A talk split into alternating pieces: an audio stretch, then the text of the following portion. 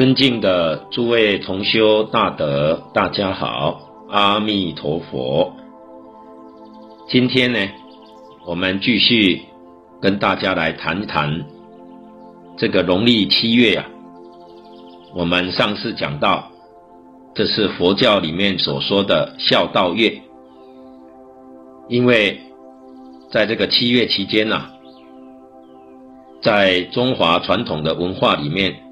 以及佛教都非常重视孝道，尤其你看中国的传统文化是建立在孝道的基础上，所谓百善孝为先。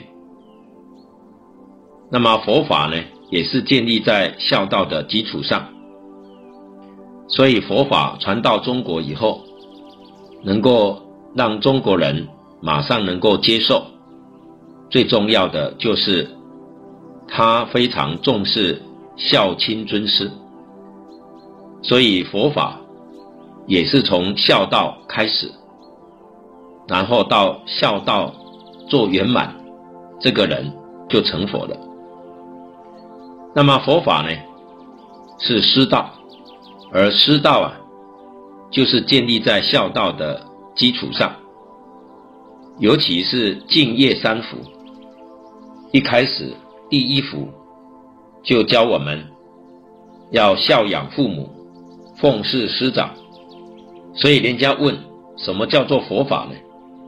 我们可以用一句话来答复他，就是孝亲尊师。所以人呢，不能不孝，孝是根本，尤其孝亲尊师。这就是根本，从孝亲，这才能够尊师。真正能够孝亲尊师，无论世间的学术，或者是出世间的道学，就有了根了，就会有成就了。人不孝亲，不尊师，是不会有成就的。纵然现前。他有再殊胜的成就，这个像什么呢？就像那个花瓶里面插的花，很好看，没有根，是死的，不是活的。所以人懂得孝亲尊师，他是活的，他就有根，他就能够经得起折磨，他不会枯萎。年年发新枝，年年开新花，结新果。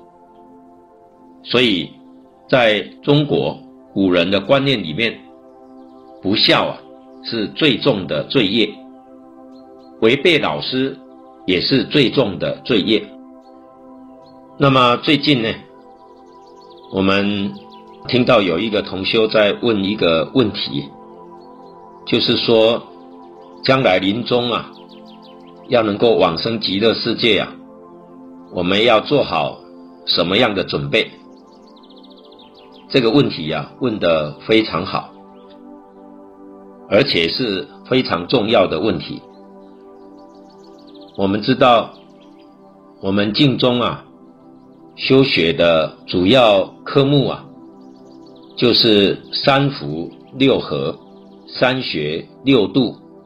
十愿，这是我们净宗学人，在老和尚的指示下，教我们如何在一生当中生活、工作、处事、待人接物的主要原则。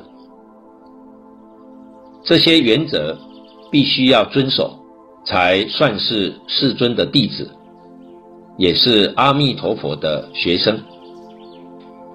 那么尤其啊，第一个科目啊，就是从《观无量寿佛经》里面选出来的，叫做敬业三福。这是我们一定要具备的条件，也就是如何在将来临终的时候可以往生西方极乐世界最主要的条件。所以这三福啊，非常非常的重要。世尊呢，在这段经文的最后，告诉我们，这个三福啊，叫做三世诸佛的净业正因，也就是啊，这个三条啊，是讲三世诸佛，三世是讲过去、现在、未来。换句话说，就是十方三世一切诸佛，从凡夫修成佛，要依靠什么呢？就是要依靠这个三福，就好像我们盖房子一样，三福啊，是建基础，是打地基。不管你盖什么样的房子，不管你盖多少层的大楼，一定要先建立非常坚固的基础。三福就是基础，我们要从这个地方来下手。那么佛虽然是在观经上讲的，其实净业三福是通一切法门，无论是哪一个宗派、哪一个法门，通通要以三福为基础，因为它是三世诸佛净业正因，所以你想想，这就是三世诸佛啊，过去佛。现在佛、未来佛，这个过去、现在、未来这三世当中，修行成佛的人不晓得有多少。当然，他们修行成佛，不是用一种方法。所谓法门无量，大乘经上常说，法门平等，无有高下，哪一个法门都能成佛。可是呢，在众生啊根性上来讲，那就有不同，有立根，有钝根。这一切法门有契机，有不契机的。契机的，就是很适合我们修学；不契机的，就是对我们现前生活有很多不方便之处。契机的，我们修学。很顺利，很容易。如果不契机的，我们就感觉到很困难。凡是感到困难的，我们应当舍弃，一定要选择非常适合自己的法门，也就是我们很有兴趣的，也有能力修学的，那就很容易了。尤其是要选择适合自己的程度。适合自己的生活，与自己的生活工作不相妨碍，不但没有妨碍，而且还有帮助，这样修学就更顺利了。这是我们选择法门应当知道的一些条件。那么净业三福啊，这三条，佛说这是一切诸佛净业正因。换句话说，无论你是修学哪一个科系，这三条叫做共同科目，也就是无量法门里面，这三条是大家必修的课程。就像刚刚所说的，盖房子，不管你盖什么房子，一定要打地基，而且地基一定要很稳固，所以。这样的房子建起来才会安全，所以这三条我们要特别重视。那么这三条呢？第一条啊是人天福，也就是我们能够往生到西方极乐世界啊，修了这三福啊，有了这个基础，我们呢就可以升到凡圣同居土。那么。如果修第二福啊，就可以升到方便有余土。这个第二条叫做二乘福，二乘就是声闻缘觉。这里面有三句：受持三归，具足众戒，不犯威仪。那么如果再提升啊，那就是三福圆满具足，也就是最后一条，要修大乘福。这个大乘福啊，就是发菩提心，深信因果，读诵大乘，劝进行者，这个就是大乘福，也就是菩萨的事业。那么这十一句呀、啊，这个三福通通具足的，那么往生到西方极乐世界啊，那就是十报庄严土。所以没有这个基础条件，不能往生。也就是我们所谓的信愿行三资粮，就是我们有没有具足这个基础条件。那么凡是学佛的人，不管你修哪一个法门，不管你修哪一个宗派，显教、密教、宗门、教下，都是以这个为基础的。那么这个净业三福是怎么来的呢？我们看到啊，《观无量寿经》里面，韦提希夫人她的因缘很特殊，因为啊，她遭遇了家庭以及国家的变故，就是她的儿子很不孝。杀父亲害母亲，所以让他感觉到啊，对这个人生世间呐、啊、很灰心，所以求佛帮助，有没有好的地方可以往生？那么我们今天讲啊，就是要移民呐、他想找别的地方去移民。释迦牟尼佛啊，答应了他的请求，把十方诸佛的刹土。用佛的神力、啊，变现在他的面前。佛没有为他选择，没有为他介绍，让他呢自己去看。他看了以后啊，他就跟佛说：“诸佛的刹土虽然都很清净庄严，但是啊，我希望往生到阿弥陀佛的极乐世界。”这是他自己的选择，不是释迦牟尼佛给他推荐介绍的。那么他的选择啊，很正确。释迦牟尼佛啊，非常欢喜。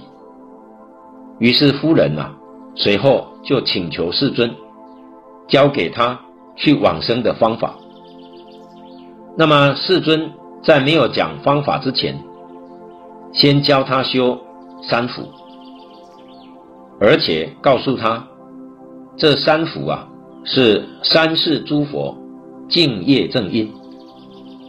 刚刚我们已经说过了，这一句话很重要，也就是不管是过去、现在、未来，一切诸佛成佛所修的法门不同，所谓八万四千法门、无量法门，虽然每一个法门都能成佛。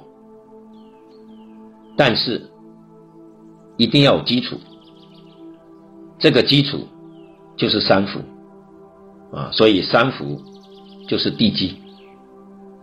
我们修行啊，要先从这个基础来修起。那么第一句呢，就是第一福，教我们要孝养父母；第二句是奉事师长；再来是慈心不杀，修十善业。看到前面这两句啊，就知道十方三世一切诸佛成佛，都是从这个基础来建立的。换句话说，一开头就是孝道、师道，尤其佛法是师道，而师道就是建立在孝道的基础上。没有孝道，就没有师道，没有师道。就不能成就，所谓世出世间法都不能成就。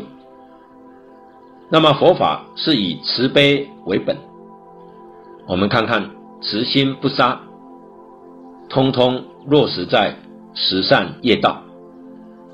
那么要怎么样尽孝，怎么样尊师，怎么样培养慈悲心，就是十善业。我们能够。断十恶，修十善，这就是孝养父母，这就是奉事师长。这就是修慈悲心，这个才真正算得上经上所说的善男子、善女人。那么有了这个基础，这四句话都落实了，我们相信有西方极乐世界，相信有阿弥陀佛，发愿求生净土，真的誓愿通通放下了。一心一意求生净土，就能够往生。所谓的往生的条件也就具足了。当然，往生到西方极乐世界是凡圣同居土，因为净业三福，我们只有一福，这一福能够帮助我们生凡圣同居土。所以啊，佛法就是孝道。也就是从孝顺父母扩大到孝顺师长，孝顺一切众生，要有这样的心量，才能够往生西方极乐世界。所以“孝”这个字啊，可以说是把整个佛法都包括了。所以孝养父母啊，这个“孝”是觉悟，就是自信的觉悟。觉悟以后，表现在生活行为上就是养。我们大家要知道，中国的文字啊，是高度智慧的符号。让我们看到这个符号，这个图形，就能够觉悟。所以这个文字很了不起。那么中国文字的结构有六个原则，叫做六书。孝这个字啊，在六个原则里面叫做会意，就是看到这个符号啊，就能够体会里面的意思。尤其这个孝字啊，我们仔细去看，这个中国字的孝字上面是老，下面是子，这两个字合起来就变成一个孝字。那么它的意思就很明显了。这个老啊，是指上一代，上一代还有上一代，过去无始；子呢是下一代，下一代还有下一代，未来无终。无始无终是一个整体，这个叫做孝。那么西方人常常讲有代沟。有代沟啊，那这个孝就没有了。所以西方人啊，常常问我们，说中国人对于几千年的老祖宗根本就不认识，为什么过年过节还要去拜他？这就是孝道。你想想看，几千年的老祖宗，我们还纪念他，不忘他。那么眼前的父母哪有不尽孝的道理呢？古时候的老师，我们都尊敬他了。现在教我们的老师，怎么会不尊敬呢？所以儒家跟佛法的教学，就从这个地方扎根。这个叫做大根大本。所以要懂得孝这个字，就是佛法。特别是大乘经典里面讲，真如法性是尽虚空变法界，而这个整体就用这个符号来代表，就是孝。我们有这样的认识，才能够对孝真正有所体会。那么，怎样把孝表现在我们的生活、做人处事方面呢？那就是要养，孝养孝养，养就是奉养。我们从狭义的方面来说啊，是养父母之身。父母生我们，养我们，这个恩德很大。父母年岁大了，退休了，我们有义务照顾他们。正如同我们在婴儿的时候，父母。关怀照顾我们，我们要回馈，要回报。这是天经地义的事，这是养父母之身，算不算尽孝呢？还不算。诸位要知道，能养父母之身的，你看禽兽也做得到啊，啊，所谓的乌鸦反哺啊，那个小乌鸦会喂老乌鸦了，他也懂得养他的父母啊。所以人如果不懂得养他的父母，那连畜生都不如。所以这个并不能算尽孝，真正尽孝。还要养父母之志，养父母之心，养父母之愿，也就是父母对儿女啊，他的期望是什么？我们有没有做到父母的愿望？这一条很重要。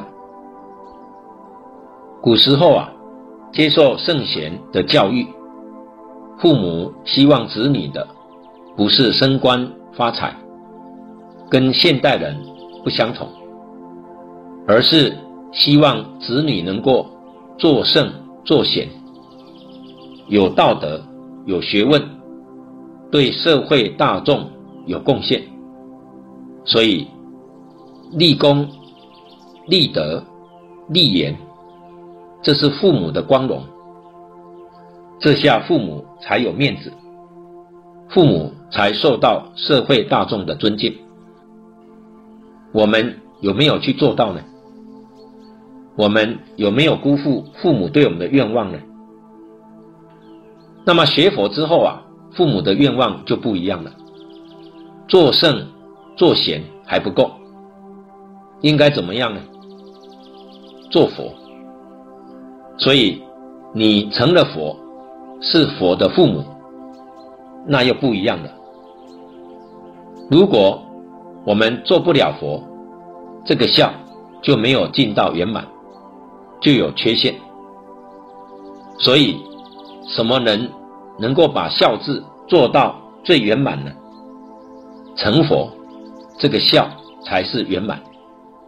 连等觉菩萨还欠一分，他还有一品生相无明没有破，他的孝道就不圆满。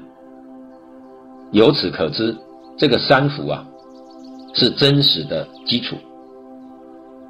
我们要是真正学佛了，起心动念、言语造作，立刻就会想到孝养父母、奉事师长。老师跟父母对我们的期望是什么？我们有没有做到？经上常讲啊，佛菩萨是九法界。一切众生最好的榜样。我们在这个社会上，能不能给社会大众做表率，做个好样子呢？我们的思想、言语造作，对社会大众有什么样的影响呢？